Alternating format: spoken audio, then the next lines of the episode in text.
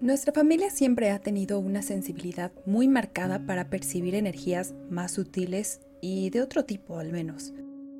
Las experiencias son múltiples y han sido vividas por mi madre, mis hermanas, mis tías y mis primas. Para mí, la segunda hija de mi madre ha sido especialmente difícil. Soy probablemente la que tiene una sensibilidad mayor y he tenido contacto con personas y lugares cuyas energías me han afectado profundamente así como han provocado eventos trágicos en mi vida. Sin embargo, creo que compartir nuestras historias forma parte de fortalecernos y blindarnos para los eventos, cualesquiera que sean, que nos esperan en el futuro. Uno de los puntos focales de las experiencias paranormales que hemos tenido es un departamento en el que diferentes personas de mi familia han habitado. Este se encuentra en la unidad militar de Cuautitlán Izcalli, en el Estado de México. Mi prima Joss fue la primera en vivir ahí Después de ella yo estuve algún tiempo y actualmente ahí viven mis padres con mis hermanas. Sin hablar de aspectos sobrenaturales, el edificio donde se encuentra el departamento tiene ya de por sí una acumulación de tragedias que pueden ser indicador de una energía oscura y negativa que lo rodea. Hace unos años, una muchachita de 15 años se suicidó aventándose del sexto piso. Tiempo después, otra muchacha de 19 años que vivía en el mismo edificio murió calcinada como resultado de un trágico accidente automovilístico.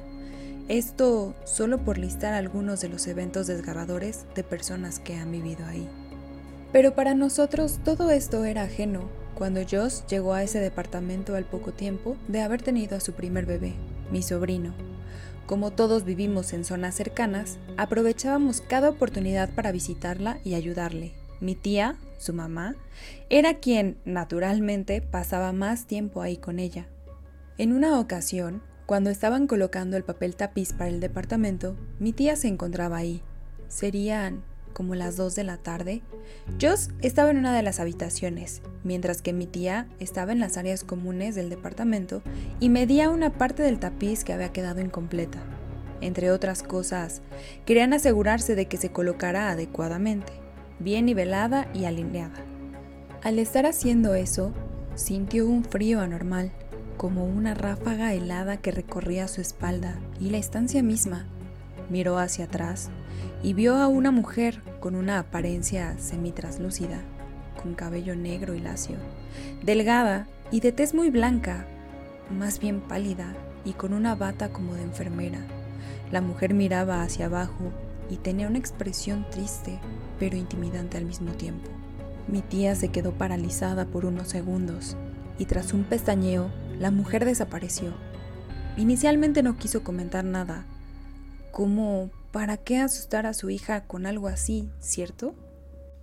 Un par de semanas después, mi tía estaba nuevamente en ese departamento y todo parecía estar en una situación de normalidad.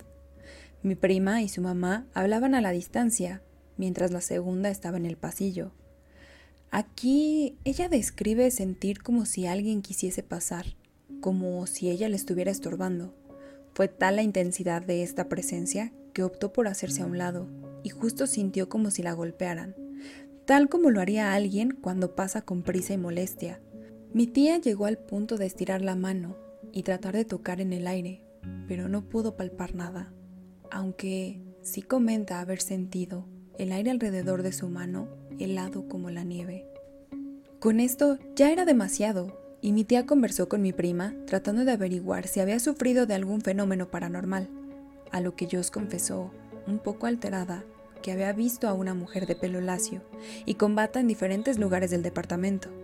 Para este momento, mi tía no le había dicho nada de lo que ella había visto, pero ya era demasiada coincidencia, Ambas se contaron todo lo sucedido e intercambiaron experiencias, llegando a la conclusión de que algo había en ese departamento. No es que sucediera a diario, pero en definitiva había una presencia. Al poco tiempo yo me independicé y mi prima encontró otro lugar para vivir, por lo que, en un movimiento conveniente, el departamento pasó a mis manos para habitarlo. Muy pronto empecé a tener experiencias muy complejas. Verán, yo soy una persona hipersensible y que tiene una capacidad de percibir energías de muchos tipos. No voy a contarles ahora, para eso habrá tiempo después, todas las experiencias que he tenido, pero puedo decir que, si bien siempre tuve una cierta sensibilidad, mi capacidad de tener contacto con el mundo sobrenatural se volvió exponencial a partir de una visita que tuve a la infame casa de la tía Toña. La casa de la tía Toña es una conocida casa embrujada en la zona de Chapultepec, en la Ciudad de México. Se rumora que el espíritu malvado de una mujer que mantenía atrapados a niños y a jovencitos aún ronda por ahí, al igual que las almas de aquellos que tenía cautivos. Mi visita fue algo casual, organizada por el que era mi novio en ese entonces y quien trágicamente falleció años después. En fin, el punto de todo esto es que a raíz de la visita a la casa de la tía Toña, mi percepción extrasensorial se volvió muy aguda. Para cuando vivía en ese departamento, mi sensibilidad ya estaba despierta y sentía muchas de las cosas que ahí estaban. Para mí, estos encuentros suceden siempre en un estado de semiconciencia, entre estar despierta y dormida. Por supuesto, me percaté de la presencia de la mujer con bata de enfermera, solo que en mi caso ella se portaba mucho más agresiva, mucho más directa. No hablaba, no hacía mucho más que mirarme y aparecer, pero me transmitía sus emociones, su enojo, su dolor. La verdad era algo demasiado incómodo. Al final, yo también dejé el departamento.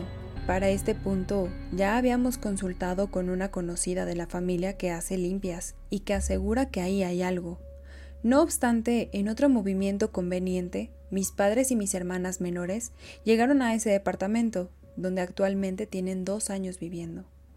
Ahora que mi madre habita ahí, también percibe que hay una presencia, y aunque no ha tenido las mismas experiencias que mi tía, mi prima y yo, tiene esa sensación de que la mujer está ahí. Por el contrario, mi hermana Ivana de 21 años, quien tiene una sensibilidad mayor, sí ha tenido contacto con apariciones de esta mujer. No solo la ha visto de una forma más terrible y vivida de lo que nosotras en el pasado, sino que ha tenido experiencias de sentir que la tocan.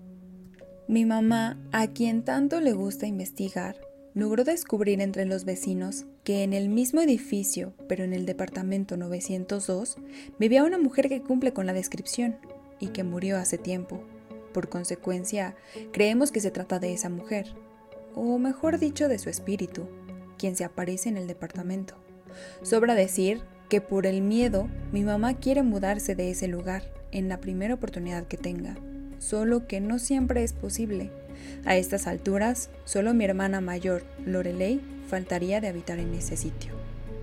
Quise narrar las historias que están alrededor de este lugar, el cual, como dije antes, es un punto focal dentro de las experiencias que hemos tenido. Pero quiero aclarar y acentuar que mi familia y yo hemos pasado diversas situaciones inexplicables, con claros elementos sobrenaturales y que con gusto estaremos compartiendo con ustedes en relatos posteriores.